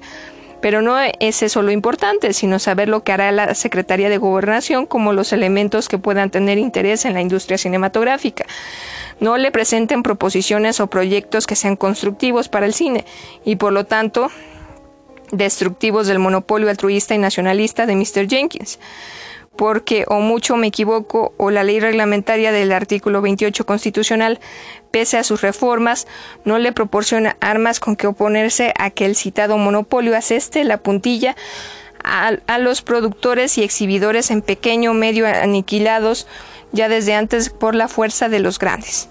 Se contentará con esperar a que la no muy antigua munificencia del Mr. Jenkins se, derrame sobre los exhibidores independientes del país y además confiará en el amor que a última hora le ha nacido a este por México, lo bastante para no preocuparse por el uso que haga del poder que le confiere su pleno dominio sobre el cine nacional como medio de propaganda y de difusión de ideas, y en caso contrario, cómo puede lograr sin que se desgreñen y desgañiten los liberales económicos y hasta arrugue el entrecejo el Departamento de Estado que Mr. Jenkins disuelva su monopolio y si consiguiera inducirlo a que lo fraccione, de qué manera hallará sus sustitutos para el general Rodríguez y los señores Gildred, Bujasán y Ascona, anuentes a comprar las fracciones y con recursos bastantes para hacerlo claro queda una salida, que los partidarios de la libertad de comercio quizá recomendaran dejar a Mr. Jenkins y a sus asociados en posesión del imperio cinematográfico que han sabido crear con su desenfrenada iniciativa al amparo de condiciones sociales, económicas y políticas que tal vez hagan a su monopolio merecedor del calificativo de natural, dado por los economistas a los, que resultan prácticamente inevitables. Lo malo es que si esto fuera así, indicaría, por un lado, que en la industria del cine la competencia murió de muerte natural y por el otro, que en vista de eso se, impone la intervención del único que puede proteger, así sea poco y mal a las presuntas víctimas del luctuoso suceso, frenando cuando menos la voracidad de los monopolistas, a cabo de desde luego al gobierno. ¿En qué breve espacio de papel dice tanto don Francisco Zamora en sentencias y conceptos que podrían resumir un libro? Es insospechable la palabra veraz del señor Zamora, cuyo prestigio, talento, honradez y cultura lo acreditan como genuino portavoz de la opinión pública. Por sus palabras, como las mías y como las de tantos y tantos, cayeron en el vacío. No obstante, quedarán como testigos para la posteridad para demostrar que aún en esta época de corrupción e insensatez, lo que aquí se ha dicho y escrito vale como aportación a una causa digna de mejor suerte. Aquí me voy a quedar. Vuelvo pronto. Chao, cuídense. Ausvídense. Muy buen día. Estamos ya a 15 de septiembre. Aquí en México es el día del grito de la independencia. les recuerdo, soy Temistoclea Tesla.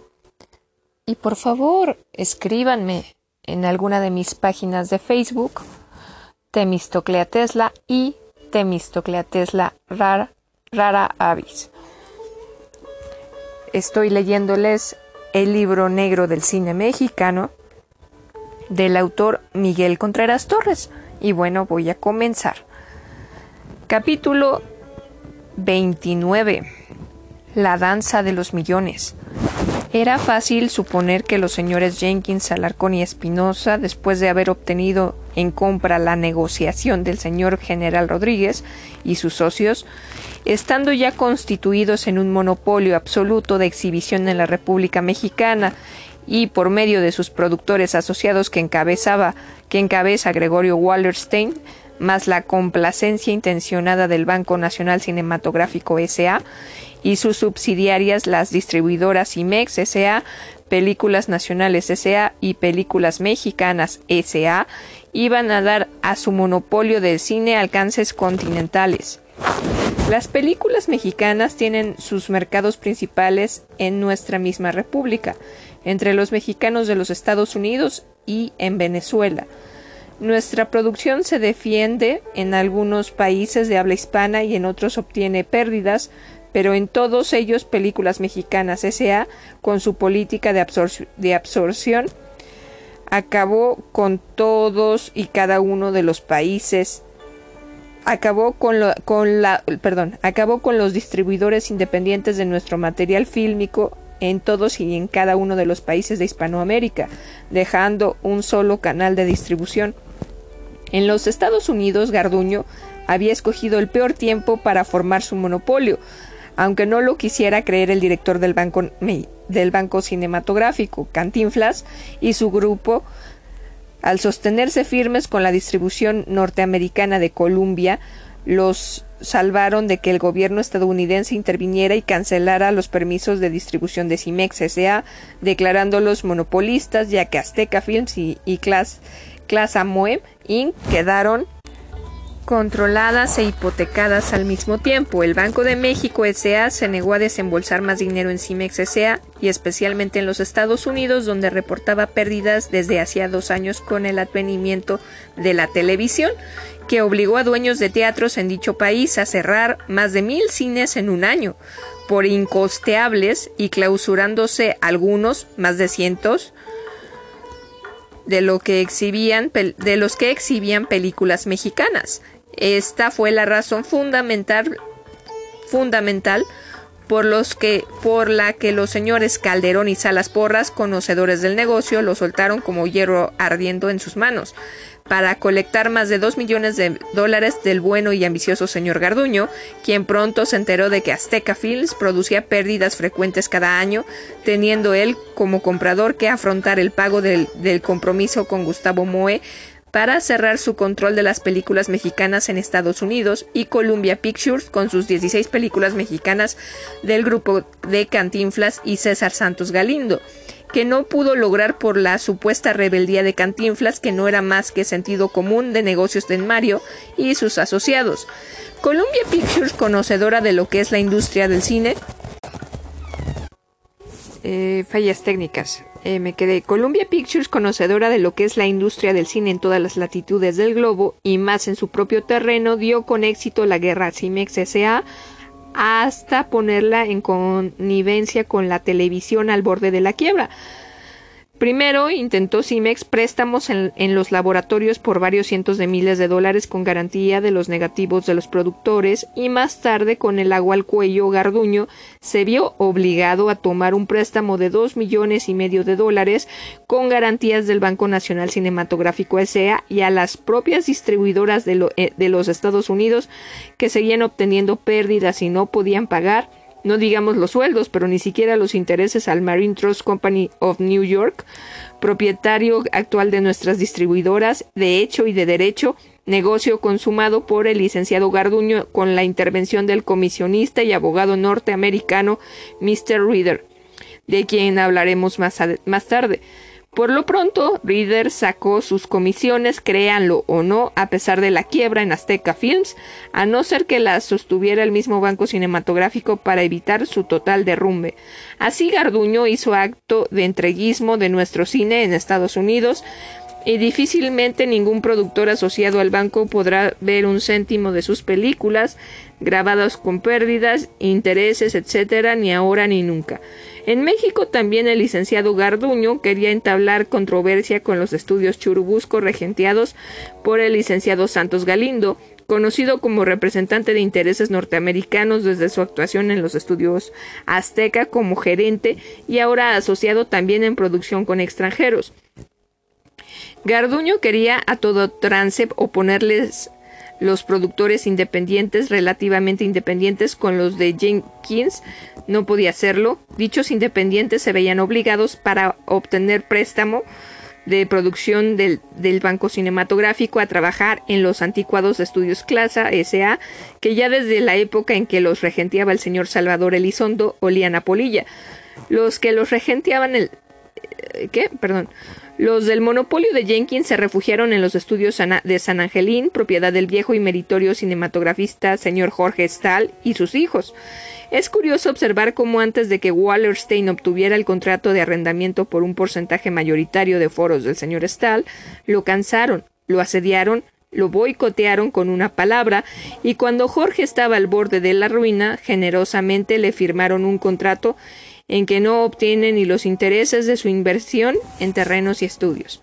Los estudios Tepeyac tan dispuestos y, como muchas huelgas en la época del grupo Rodríguez, en cuanto cayeron en manos del monopolio de Jenkins, aparentando Gildred sostenerlos aún, aceptaron la liquidación mínima que ofrece como compensación a los obreros la ley del trabajo. Los líderes lo aceptaron de buen grado y se cerró este, esta fuente de trabajo.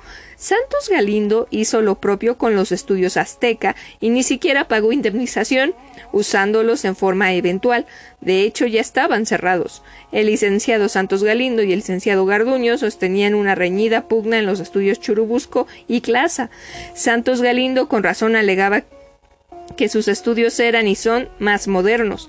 Se quejó con el licenciado Carvajal, su viejo amigo, pero Garduño convenció al entonces presidente del Banco Cinematográfico y muy tolerante protector del monopolio, señor Carvajal, de que deberían tenerse los estudios clase de que deberían tenerse los estudios clase abiertos para evitar el alza de los costos del precio del este estudio a los productores y por tanto encarecer el costo de la producción.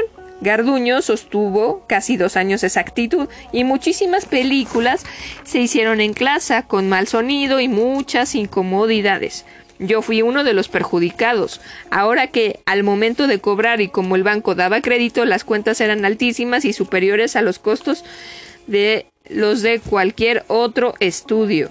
Por fin, mediante influencias del licenciado Santos Galindo y con el respaldo de, de, los productores del monopolio y del grupo de Cantinflas, se provocó un conato de huelga en Churubusco, se hizo propaganda en los periódicos y el licenciado Santos Galindo comunicó al presidente sus dificultades y los caprichos de Garduño, comunicación hecha tal vez por conducto del licenciado Ernesto Uruchurtu, viejo amigo del, Colegio de Santos Galindo y las cosas cambiaron radicalmente en contra de Garduño. Galindo se le impuso. Los estudios Clasa se cerraron, así como los Tepeyac y prácticamente también los Azteca, que han estado en reparaciones por los últimos cuatro años. La producción se concentró entonces en Cusco y San Angelín, ambos con aplastante mayoría alquilados y con oficinas de todos los productores del monopolio de Jenkins y algún otro desvelado independiente para taparle el ojo al macho. El monopolio, pese a Garduño y a todas las entidades del gobierno, controló entonces exhibición y distribución y estudios, pero Garduño seguía disque siendo dictador del cine. ¿Dictador respecto a quién? A los humildes, a los pobres independientes que iban cayendo uno a uno dejando el campo libre a Jenkins y su camarilla. Yo hacía una película de tarde en tarde pero para no desaparecer del gremio y continuar considerado en, en actividad, pero mis emolumentos los conseguía en el extranjero, ni siquiera de la América Latina, donde la influencia de Wallerstein a través del licenciado Bandera era definitiva y donde todos los independientes veíamos fracaso tras fracaso, hasta el punto de estrenarse en México tres años antes con el, consiguiente resultado de continua descapitalización por tan largas esperas. El plan Garduño se convirtió en un plan ranchero poblano del señor Espinosa y sus socios y el monopolio florecía y florece aún con el respaldo de, de los Alemán, los Ruiz Cortines, los Beteta, los Carvajal y los Carrillo Flores. ¿Política equivocada? No, todos ellos son gente preparada y saben lo que hacen, solo que no es difícil para ningún mexicano apreciar y que todos estos personajes son inmensamente ricos y no sería pecar de indiscreto sospechar que Jenkins ha influido mucho en que estos políticos ocasionales hayan estado de acuerdo con su tolerancia y protección en saquear las arcas de la nación, que a fin de cuentas es la que ha pagado el pato No sería pecar de indiscreto sospechar que Jenkins ha influido mucho en que estos políticos ocasionales hayan estado de acuerdo con su tolerancia y protección en saquear las arcas de la nación, que a fin de cuentas es la que ha apagado el pato con los derroches de esta camarilla inmunda. No deberíamos culpar siempre al licenciado Garduño, quien al principio mostraba buenas intenciones y muy patrióticas. El cambio de su actitud quizás se debió a verse sin respaldo. Viendo que unos se llevaban lo mejor del festín, los gordos de arriba, Garduño tenía que claudicar y unirse al cortejo de los despojadores del cine mexicano o renunciar. Algunas, alguna vez se publicó su renuncia, pero fue falsa alarma. Mis palabras son duras, pero mi yo acuso está lleno de pruebas y ejemplos que aún podría presentar más y aún podría presentar más, solo que no quiero pasar por delator de muchas de las gentes de nuestro gremio con quienes me, me ha ligado la amistad, pero he decidido jugarme la cara en un desplante de honradez. Si he vivido del cine durante 40 años, no voy a claudicar en el último momento. Estoy prevenido contra cualquier emergencia y hay un grupo de gente honrada de mexicanos con principios de nacionalidad y de moral que sienten las, las heridas de México y que estarán a mi lado en cualquier momento. No en que desafíe a nadie, pero si alguien se siente lastimado o me llama calumniador, sabré presentar abundancia de pruebas e iré hasta el límite para defender la verdad y a México. Seguiremos, pues, con el sano propósito de relatar acontecimientos y sucesos de nuestra cercenada industria cinematográfica Dentro de la Asociación de Productores de Películas Mexicanas se obedecía con apego y servilismo las instrucciones de Garduño y Espinosa a través de sus dos hombres de mayor confianza, Wallerstein y de Anda, claro que con el asentimiento del grupo de Jenkins, destacándose los señores García Llevenes y Bruguera, españoles accionistas de Rodríguez Hermanos y socios de Jenkins, en la producción los hermanos Pedro José y, Guillermo Calderón, los hermanos Rosas Gómez, Muriel Dassinger, Kogan, Felipe Mier y Brooks, entonces todavía asociados, César Santos Galindo y, mitad Monopolio y mitad Columbia Pictures, todos los satélites de Wallerstein con sociedades anónimas de paja, pasivos, temerosos de externar opinión, Grobas, Elvira, los más activos a favor del monopolio, y complacientes a todo deseo de Garduño eran los hermanos Miguel y Mario Zacarías. Los demás minoritarios no contaban en la asociación de productores ni en pro ni en contra. Sencillamente no se nos tomaba en cuenta. Desde entonces comprendí que los citados eran incondicionales de Espinosa y Garduño, y cuando tomó posesión como presidente de la Asociación Licenciados, yo no volví por la misma hasta la fecha. He permanecido sin concurrir a ninguna junta y sin participar en sus decisiones. El señor Lago siguió por un corto periodo, regenteando la asociación y el licenciado Santos Galindo en actitud relativamente neutral, pero después que Garduño intervino enérgicamente en las decisiones de la asociación siguiendo el lema de don Porfirio, menos política y más administración, se turnaron sucesivamente en la presidencia de la misma Mario Zacarías, Gregorio Wallerstein y Raúl de Anda, es decir, control absoluto en todas las ramas de la producción por parte del monopolio de cine y sus socios los productores y lo natural, Garduño financiando en el Banco Nacional Cinematográfico SA con dineros provenientes del Banco de México SA, le hace dinero de la nación para producir las películas a gusto de los cines de Jenkins, abultando presupuestos y entregando en la mayoría de los casos películas de inferior calidad. El negocio de estos productores no consiste en las posibles utilidades que reporta el banco, que esquilma a los productores o del monopolio que manejan las películas a su antojo, sino en los mismos presupuestos de la producción, entre lo que, entre lo que pellizcan el banco que es bastante y lo que el monopolio se hace de la vista gorda, los productores así amparados obtienen su utilidad antes y en el momento de producir la película. Por eso no importa la calidad, sino que salga barata y que en muchos casos haya margen para ahorrar del presupuesto sin que los que reciben la película intervengan en, en, su, en esas deducciones. ¿Cómo se explica de otra manera el afán de producir y producir más películas sin que la taquilla justifique que pueden seguir adelante estos productores auténticos creadores de la churrería nacional, no por pobreza ni por escasez de recursos, sino por los recortes a los presupuestos que van directamente a sus bolsillos? ¿Qué les importa que el banco tenga las producciones en fideicomiso y que los negativos nunca sean de su propiedad? Que se cobre altos intereses por los préstamos mayores que en el mismísimo monte de piedad y que empeñen su alma si ya se, han, se ha sacado utilidad líquida y la inviertan en sociedades anónimas, en residencias a nombres de parientes o en negocios diferentes, en empresas ajenas al cine.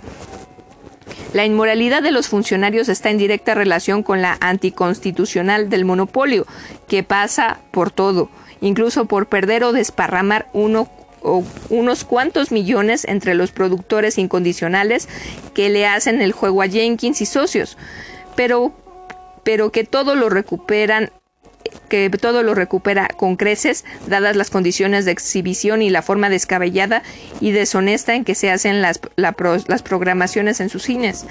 Muchos empleados de las distribuidoras de reciente creación, ignorantes de cómo se trabaja dentro de la ley y de la competencia comercial en otros países, creen de buena fe que lo que hacen ahora es lo mejor que se puede hacer en programación y contratos. En 20 años del monopolio de Jenkins y sus socios se ha formado un concepto inaudito en los negocios del cine, dando por justo y natural el lucro indebido, la desmensurada ganancia por parte del exhibidor y que productores, distribuidores y todo aquel que tiene algo que ver con la industria del cine debe resignarse a aceptar los moldes de contratación y trabajo del de semejante consorcio, como le llamara tan delicadamente el licenciado Garduño. Así pues, antes que morirse de hambre, levantan con disciplincia los hombros y conformistas y fatalistas dicen ¿qué le vamos a hacer?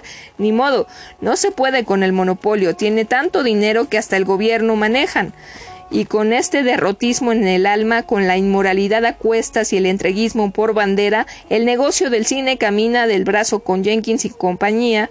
Por eso Garduño, antes que seguir adelgazando y haciendo bilis, después de conocer a la mayoría de los componentes de la industria, es de suponer que se haya dicho de acuerdo con su idiosincrasia bien definida por quienes le hemos estudiado íntimamente, no vale la pena sacrificarse por esta gentuza sin principios, sin más religión ni moral que hacer dinero a como dé lugar y venga de donde venga.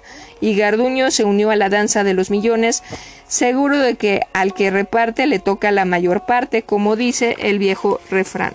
Aparentemente el Banco Cinematográfico tiene todas las garantías del mundo y públicamente hace alarde de que aprieta la cuña de los Claro que esto solo ocurre con algún otro desventurado independiente, pero no adelantemos comentarios en brevedad. El profano al profano como se hacen los anticipos de dinero a los productores del monopolio por el banco del señor Garduño, banco hoy en manos de un hombre que parece honesto en lo personal, pero atado de pies y manos por la equivocada política seguida por el gobierno en dicho banco, que produce hilaridad en los medios fílmicos de otros países cuando se informan de cómo opera y de sus antecedentes. Solo en México, país de conquista, puede ocurrir estas cosas que dan vergüenza. Los procedimientos del Banco Nacional Cinematográfico SA, establecidos desde, desde su fundación para financiar en parte a los productores, han, han sido tan mal aplicados y resultan tan poco prácticos para el progreso de la producción y de la industria en general que desdicen muchísimo de los propósitos que el gobierno ha, anunciado para, para, alentar el mejoramiento de una industria vital para la cultura y la educación de las masas, propósitos cuyo cumplimiento no se han vislumbrado por ninguna parte. Pero si directores anteriores del banco tuvieron una actuación nula respecto al impulso verdadero que quería darse a nuestro cine, desde que el licenciado Garduño se descaró y dio marcha atrás al plan original con que nos deslumbró a su llegada a tal puesto de director del Banco Cinematográfico, en cambio desplegó en poco tiempo una modalidad en sus contratos para prestar a las producciones que el Nacional Monte de Piedad como casa de empeño resulta de un altruismo envidiable comparado con los métodos de, extorsión en las cláusulas de los contratos a sus productores favorecidos, todo lo cual ha contribuido a que estos, que no son unos angelitos, se vengan engañando al banco la mayoría de las ocasiones en los presupuestos que ya he mencionado. Sería larguísimo detallar la forma en que contrata el banco con sus productores, pero si estos no fueran del monopolio y este a su vez no se hallara tan íntimamente ligado con el banco, resultaría imposible producir películas en México con la ayuda financiera de dicha institución de crédito. Me explicaré con brevedad. El Banco Nacional Cinematográfico SA acepta con un argumento después de aprobado por un una llamada comisión de anticipos que en la época de Garduño la componía media docena de productores, en su inmensa mayoría del monopolio que siendo a la vez jueces y parte se asignaban mutuamente las cantidades más convenientes, a la vez que excluían retardaban o sacrificaban a la media docena de independientes. Pongamos por caso una película que costaba, según presupuesto inflado por los productores del monopolio, un millón de pesos. Se le concedían 800 mil por parte del banco o 700 mil y a lo de Jenkins del costo de la producción, que en verdad costaba 700 mil pesos, de modo que los 200 o 3 que aportaba Jenkins por debajo de cuerda era lo que ahorraba el productor por no productor independiente no le aceptaban presupuesto usaban letra en la producción. Si se necesitaban 100 caballos se le reducía a 15. Si eran precisas 4 o 5 semanas de, de filmación, las limitaban a 3. En cuanto a los préstamos de un millón de pesos, cuando los concedían después de medio año de gestiones, Idas y venidas, vueltas y revueltas se reducían a 350 mil o 400 mil, entregando el productor al banco su película en fideicomiso y con la garantía de, sus películas anteriores, hechas generalmente sin la ayuda del banco, además de su firma en como es lógico, el independiente no tenía Jenkins que aportar el resto del capital, ni había presupuesto inflado, ni mucho menos. Así pues, necesitaba empeñar su coche, su casa y lo que tuviera para completar el presupuesto, firmar letras con intereses crecidos, en fin, mil luchas económicas para producir algo y no dejar el oficio como me ocurría a mí. Yo sé que esto por, e, yo sé de esto por experiencia propia.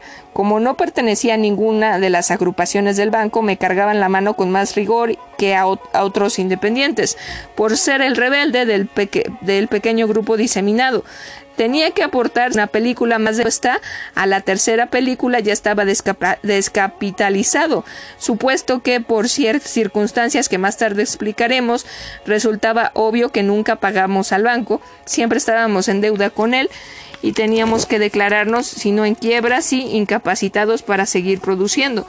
Jenkins perdía gustoso dos o tres millones en sus productores, por lo menos y cada año sabiendo que ganaba 120 o 150 millones anuales en la exhibición. Hubo una, un esporádico productor independiente, el señor Insunza, a quien se le ocurrió hacer una película. Se consiguió un socio con el 25 del capital. Y Insunza puso su argumento, su trabajo de coadaptador y de actor, amén de un poco de dinero, y el banco aportó el que no llegaba a 400 mil pesos. Después de dos años, Insunza estrenó su película. Después de dos años, Insunza estrenó su película y no pudo pagar ni la propaganda. No, no digamos el costo, perdió su casa hipotecada y hasta enfermó, enfermó, estuvo del pobre actor y productor. Como este caso de Insunza, que reniega de haber escuchado a Garduño, hay varios que podría relatar. El mío es un caso insólito. Me he defendido como mejor he podido, no solo contra los procedimientos del banco, sino contra toda la mafia de Jenkins, que abarca casi toda la industria, y he tenido una pérdida superior al millón y medio de pesos, a pesar de mis múltiples esfuerzos en el extranjero por aminorar dicha pérdida. Pero lo peor no está en los intereses, que son el 1 y un cuarto por ciento mensual sobre préstamos directos del banco, ni en la aceptación o no de los presupuestos presentados por el productor, ni en el famoso fideicomiso, que es lo más semejante a un despojo total de los bienes únicos del productor, sino en los derechos que se otorgan por la distribución, al recibir el préstamo, el productor entrega en forma absoluta e incondicional su película para ser distribuida por Cimex S.A., Películas Nacionales S.A., República Mexicana y Películas Mexicanas S.A., países de habla española, es decir, en total para el mundo entero. El productor no tiene derecho a gestionar su fecha de estreno ni el contrato o contratos que le convengan. Entrega todo a ojos cerrados y hasta la publicidad se hace por medio de una sociedad publicitaria que organizará en sus, en sus principios el señor Alarcón, que se llama Caixa, la que además de hacer la publicidad a los precios que a ella le conviene, generalmente altísimos todos, tiene un recargo de un 10% para el productor, para sostener dicha agencia y reembolsar la suma que el banco pagó al monopolio por las acciones de traspaso. Una película se estrena en los cines del referido monopolio cuando éste se digna por fin a disponerlo así, y en el extranjero se estrenará cuando San Juan baje el dedo, y todos son cuentas y más cuentas. Para los independientes, naturalmente, y allá a los tres o cuatro años verá el pobre productor algún cheque de utilidad si es que la película pega con tubo, como dicen algunos cinematografistas, generalmente queda con deuda. En otras palabras, el banco hace que el productor ponga dinero, el banco se adueña de la película, la entrega en forma de alma en cuerpo y alma al monopolio, la alquila, la vende o la regala por todo el mundo sin cortapisas de ninguna naturaleza. Se paga primero al banco, se abonan los porcentajes de distribución y si sobra algo se le dará al productor. Es como si usted hipoteca su casa a un banco y éste cobra la renta y puede disponer de su casa vendiéndola o alquilándola al precio que le dé la gana, con tal de que dicho banco recupere su hipoteca e intereses. ¿Verdad que es más altruista y generoso el monte de piedad?